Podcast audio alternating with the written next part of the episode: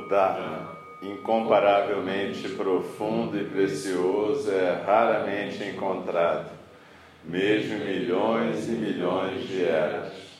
A nós é dado vê-lo, ouvi-lo, recebê-lo e guardá-lo. Oxalá possamos verdadeiramente compreender e praticar o significado das palavras do Tathagata. O Dharma, incomparavelmente profundo e precioso, é raramente encontrado, mesmo em milhões e milhões de eras. A nós é dado vê-lo, ouvi-lo, recebê-lo e guardá-lo. Oxalá possamos verdadeiramente compreender e praticar o significado das palavras de Tathagata. O Dharma, incomparavelmente profundo e precioso, é raramente encontrado, mesmo em milhões e milhões de eras. A nós é dado vê-lo, ouvi-lo, recebê-lo e guardá-lo Oxalá possamos verdadeiramente compreender e praticar o significado das palavras do Tathagata.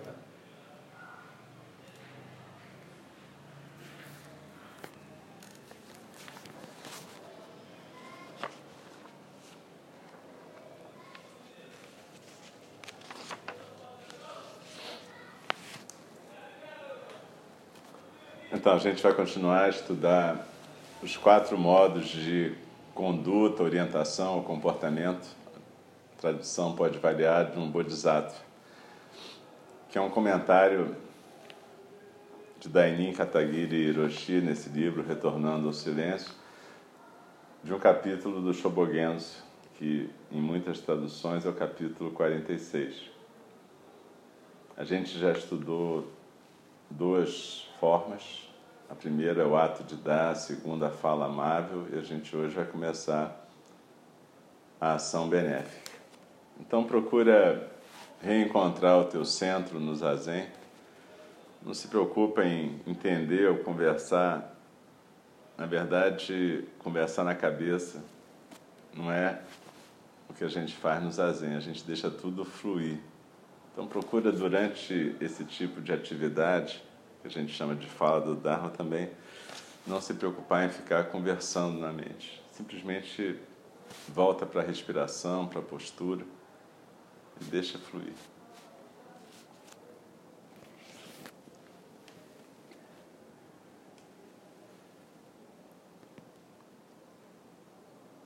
A ação benéfica. O terceiro dos métodos de orientação, a ação benéfica, significa ajudar os outros.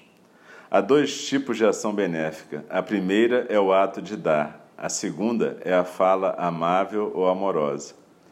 Sem a ação benéfica, o ato de dar não é eficaz. Por exemplo, pensar em nós mesmos é praticar o ato de dar em relação a nós mesmos, mas isso deve ter como base a ação benéfica. Às vezes, quando pensamos em nós mesmos, não o fazemos de um modo benéfico. Algumas vezes ficamos nervosos e confusos. Mas, embora seja difícil, não podemos deixar de pensar em nós mesmos. Aonde quer que possamos ir, o que quer que façamos, temos de pensar em como tirar o melhor partido de nós mesmos, em como nos comportar, em como cuidar do gachô e do zazen, em como caminhar. Temos de pensar sobre isso, mas se o fizermos de um modo exagerado, não será benéfico. Quando ficamos confusos ao pensar em nós mesmos, não se trata da verdadeira prática do ato de dar, que deve estar apoiada na ação benéfica, que significa ajudar os outros. Pensemos em nós mesmos para ajudar os outros. Lembre-se disso. A prática de dar é exatamente idêntica à da fala amorosa, que consiste, na verdade, em dar algo com todo o seu corpo, com toda a sua mente e se você dá alguma coisa desse modo, todo o seu corpo e toda a sua mente realmente praticam a fala amorosa. As pessoas podem compreender e podem ouvir esse som de sua fala. É por isso que a ação benéfica tem como base as duas práticas, o ato de dar e a fala amorosa. No budismo, a ação benéfica consiste em pensar constantemente em como podemos fazer todo mundo, todos os seres sencientes, incluindo-se os inanimados, tomar consciência de si mesmos. E a ação benéfica significa conduzi-los diariamente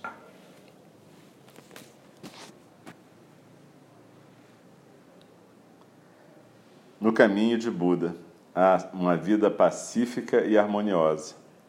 O caminho significa a prática que efetuamos com todos os seres sencientes e não a prática apenas para nós mesmos. O caminho é o caminho universal. Na verdade, temos de caminhar na prática ao longo dele, dia após dia. Isso significa viver nossa vida diária em paz e harmonia com todos os seres sencientes. Essa é a nossa esperança, o objetivo que devemos ter em mira, sejam quais forem as circunstâncias em que nos encontremos. Quando voltamos os olhos para o mundo atual, ficamos atemorizados, sentimos medo simplesmente, sentimos medo simplesmente ao caminhar pelas ruas. Contudo, mesmo nessas circunstâncias, não há motivo para deixarmos de viver em paz e harmonia. Exatamente nessas circunstâncias é que temos de viver em paz, pois ainda há a possibilidade de criar nosso próprio mundo maravilhoso e também de ensinar as pessoas. Não podemos nos esquecer de pensar constantemente, dia após dia, em como podemos viver em paz e harmonia com todos os seres sencientes. Temos de fazer isso, é realmente benéfico. Tomar consciência de si mesmo significa fazer algo não só com nossa cabeça, mas também com nosso corpo, com nossa mente e com nossas palavras. Devemos fazer isso de muitas maneiras. Isso se chama ação benéfica ajudar os outros. A ação benéfica consiste em beneficiar habilmente todos os seres sencientes não só os seres humanos, mas também os inanimados. Quando instruímos e ajudamos os seres humanos, não podemos julgá-los de imediato segundo o nosso entendimento. Não podemos instruir as pessoas de modo rápido. Isso é muito difícil. Assim, temos de praticar a paciência, a generosidade, a compaixão e a amabilidade pensando nos outros durante o curso de longa duração e de curta duração de suas vidas. Às vezes podemos conversar e dar sugestões.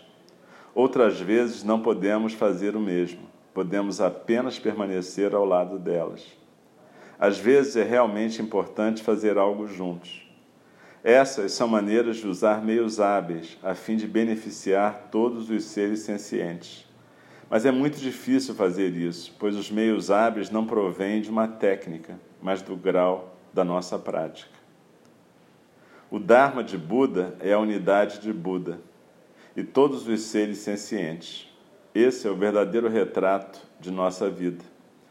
Pensar em nós mesmos a partir de nosso ponto de vista não é o verdadeiro retrato da nossa existência temos de observar o retrato global da nossa vida, a unidade do Buda e de nós. Então, a majestade ou a dignidade ou a imperturbabilidade, não importa como chamemos isso, nasce de cada poro. Não sabemos o que é, porém.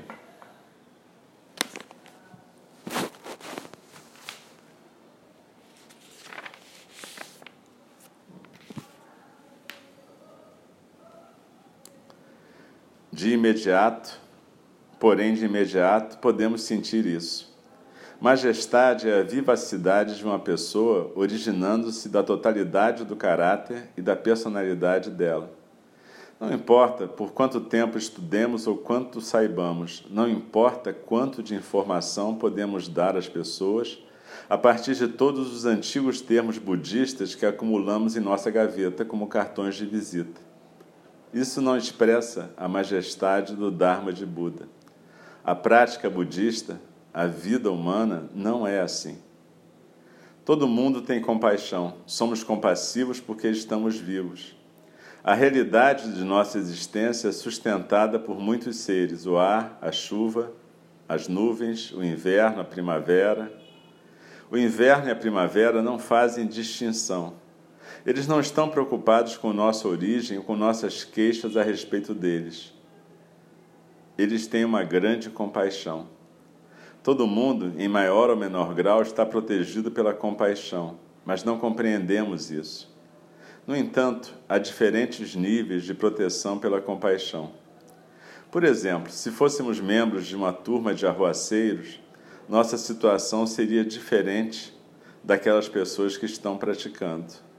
Se praticarmos, temos muito mais possibilidades de sermos protegidos pela compaixão, pois as pessoas que nos rodeiam nos ajudam a viver.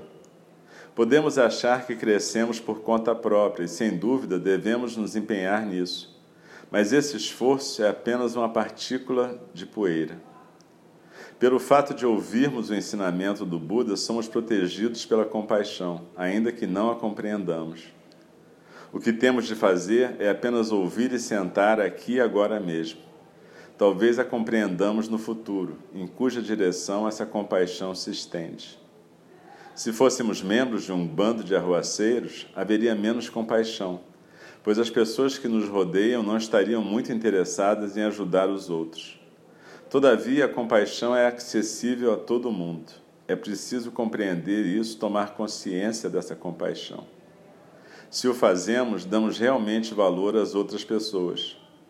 E podemos, além disso, dar algo a elas. Podemos realmente ajudar os outros. Essa é a prática verdadeira os meios hábeis de educar, de conduzir as pessoas a uma vida pacífica ao nirvana, provém da majestade do Dharma de Buda. Não se trata de uma técnica.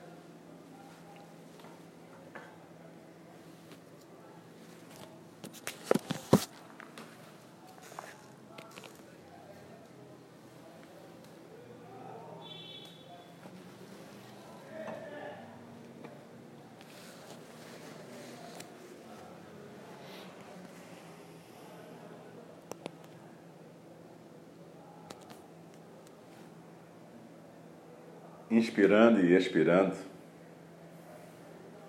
Sente a sua presença aqui e agora.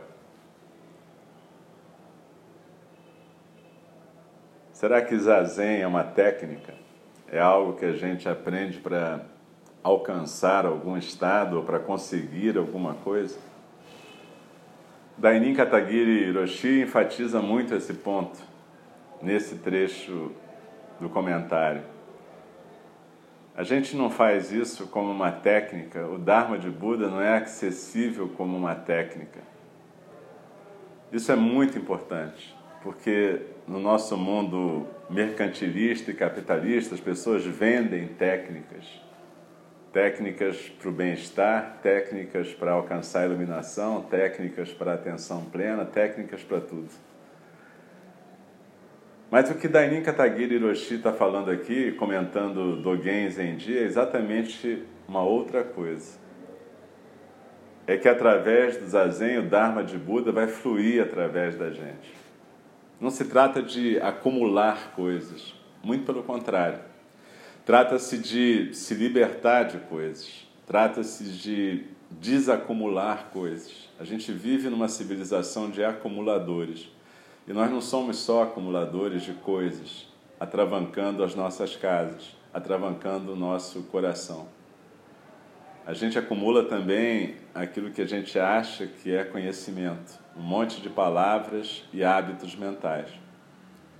Mas o Dharma de Buda, para se manifestar, necessita de uma casa limpa, necessita de espaço. Meditar é deixar esse espaço acontecer. Zazen é deixar esse espaço acontecer. Não é algo que você faz. A prática respira a gente, a prática pratica a gente. E nesse sentido que Dainin Katagiri Roshi fala que a gente tem que tratar todos os seres sencientes, animados ou inanimados da mesma forma, com respeito, com carinho, com dignidade. Quando a gente varre o chão do zendô, limpa uma almofada, a gente está limpando um ser senciente. inanimado para nós, mas é um ser senciente. E nesse ser senciente está o resumo do sol, da luz, da água, da vida, do trabalho de todo mundo que colocou a mão ali. Então, cada vez que a gente faz um gachô, uma reverência nesse zendô, a gente está reverenciando a unidade do Buda, a unidade da natureza búdica em tudo que existe. E a gente está tentando se lembrar disso. Os sinos, as posturas rituais, as reverências, gachô, são lembranças o tempo inteiro e são atos de extrema dignidade e que manifestam a majestade do Buda. Por isso eles não devem ser feitos de uma forma leviana. Veja, leviano, na verdade, não quer dizer que você tem que fazer as coisas de uma forma pomposa. É nem leviano nem pomposo, simplesmente é majestoso e digno como a natureza búdica. E o zazen. Mas ora, o zazen é uma técnica tem aspectos do Dharma de Buda que foram ensinados como técnicas, tipo técnicas de concentração, focalização.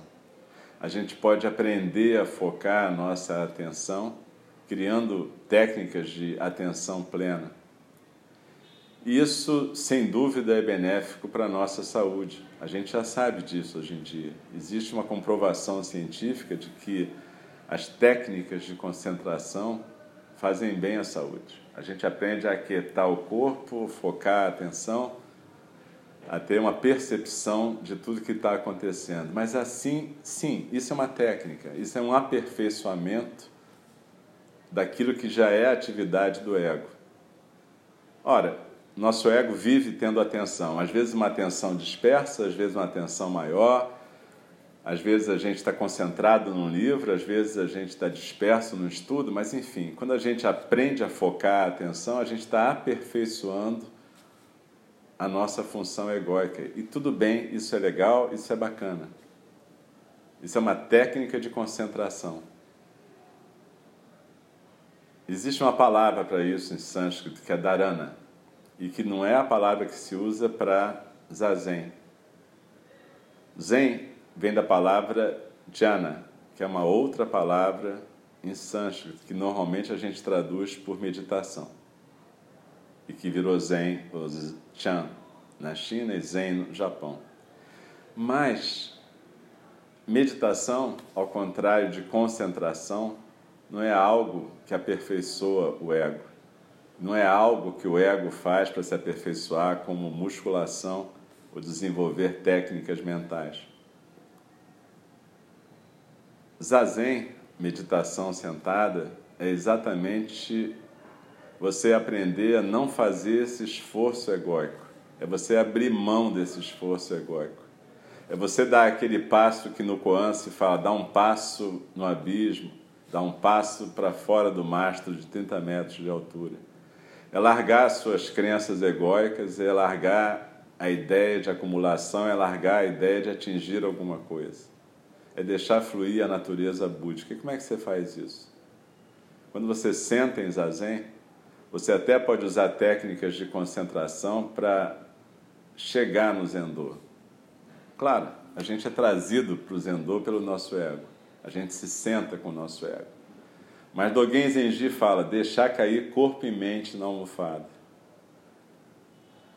Eles te trazem até a almofada, mas você tem que largar eles aqui. Zazen significa abrir mão desse tipo de controle, esse tipo de focalização. Então, quando você aprende a focar, esse é um passo inicial, mas você tem que largar essa jangada. E a ideia é que você possa desenvolver essa capacidade de simplesmente estar presente, de deixar a natureza búdica fluir de deixar acontecer um outro tipo de consciência plena, que não tem a ver com a atenção do ego. É isso que Dainin Katagiri Hiroshi está falando aqui. A partir dessa experiência, da experiência de deixar acontecer o zazen, aquilo que na semana passada a gente falou, deixar acontecer esse filtro, deixar acontecer essa situação do zazen, vai ficar um perfume na nossa vida. E aí sim a gente vai deixar fluir compaixão, amabilidade verdadeira, ação benéfica. Porque elas não vão estar vindo simplesmente de um objetivo egóico de ser legal, ser bacana, ser bonzinho. Elas vão estar vindo da fonte, da natureza búdica propriamente dita. Então a gente pratica, evidentemente, com ego inicialmente. A gente vem para cá com o nosso ego. Quando a gente está limpando no Soji ou SAMU, no trabalho meditativo, a gente está limpando com o ego também. Mas a gente está, de certa maneira, facilitando uma abertura para a natureza búdica fluir. O meu professor de pintura japonesa, de quem eu tenho, por quem eu tenho uma enorme gratidão, ele era muito rígido, muito duro e mandava a gente copiar com muita perfeição o que ele fazia. E só muito tempo depois eu fui entender que através daquela cópia eu fui abrindo mão de querer fazer a minha criatividade, que na verdade era apenas a minha egoidade. E quando eu abri mão dessa criatividade egóica, um outro tipo de criatividade pôde se manifestar. A natureza búdica se manifestando através da expiração, do pincel, da tinta, do papel.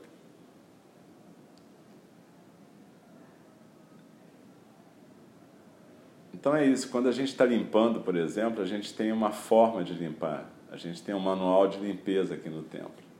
Cada canto da casa deve ser limpo com atenção plena. Isso é uma preparação para o fluxo, para o fluir da natureza búdica. Assim é nas nossas casas também. Cada vez que a gente arruma a casa, arruma a cama, limpa um canto, limpa embaixo de alguma coisa, presta atenção nos cantos escuros, naqueles cantos que normalmente a gente não alcança. E é assim também que a gente vai limpando a mente da gente, tirando esse acúmulo de bobagem que a gente faz.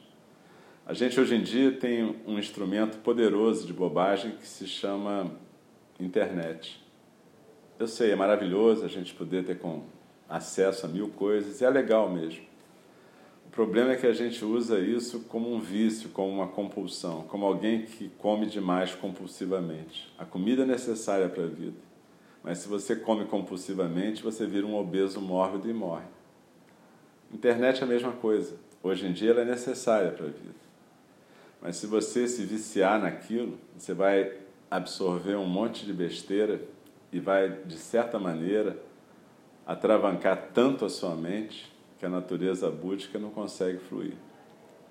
Então a gente tem que saber usar esses meios hábeis, como diz Dainin Katagiri Roshi, para ter a ação benéfica.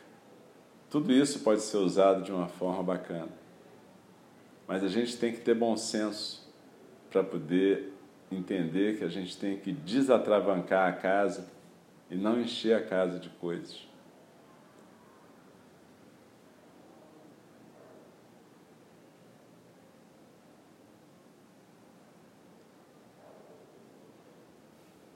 Procura quando você sentar aqui ou na sua casa, perceber que zazen não é ficar divagando sobre coisas budistas, não é ficar conversando com a sua mente. Zazen não é focalização, não é nenhuma técnica. Todas essas técnicas de meditação que a gente pode aprender são extremamente úteis para levar a gente até o zazen. Mas o zazen é outra coisa.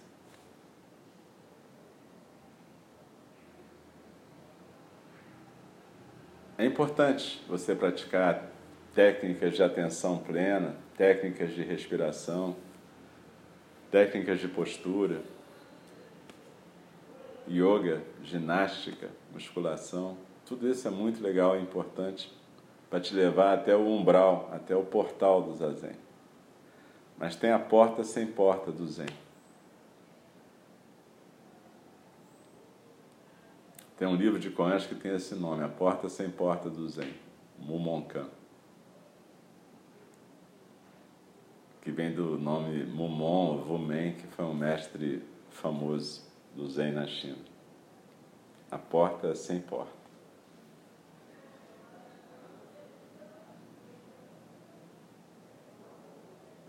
Então, toda vez que a gente começar a pensar no zazen como uma técnica, um jeito de conseguir alguma coisa, a gente já está se desviando do zazen. É importante a gente lembrar disso. A porta sem porta. É importante a gente ficar confuso quanto ao que é o zazen. Para que a gente possa realmente sentar com isso e ultrapassar a mera prática das técnicas que a gente pode ter aprendido. De novo, eu não estou desvalorizando essas técnicas, muito pelo contrário, elas são necessárias para que você possa vir a praticar zazen. Mas elas são só um pródromo, elas são um começo de alguma coisa.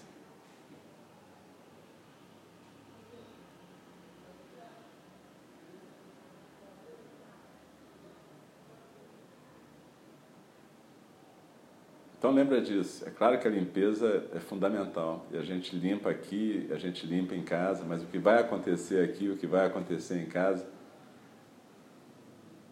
é que vai permitir o fluxo da natureza búdica. A gente limpa, a gente prepara para permitir que isso aconteça.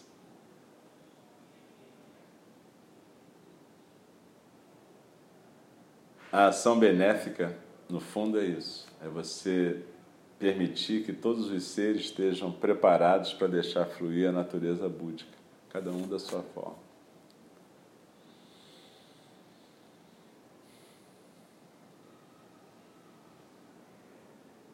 Então desliza na sua expiração, se aquieta.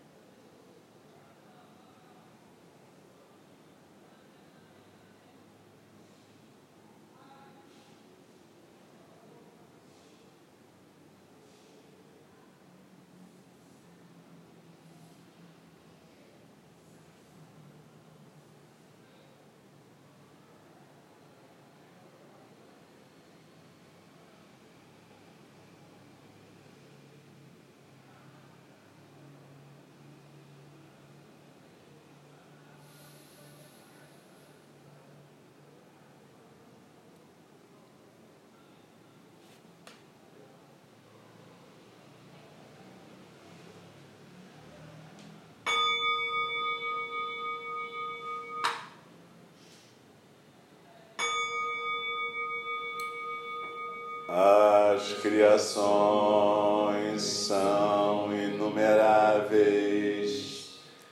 faço o voto de libertá-las.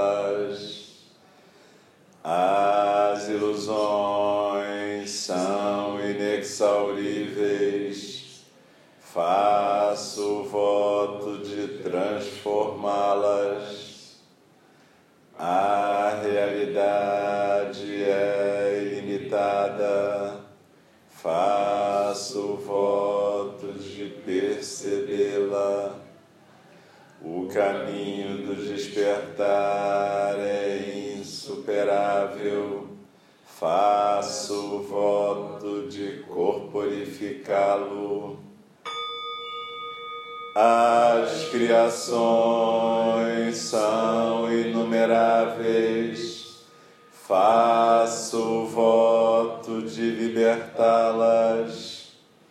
As ilusões são inexauríveis, faço voto de transformá-las. A realidade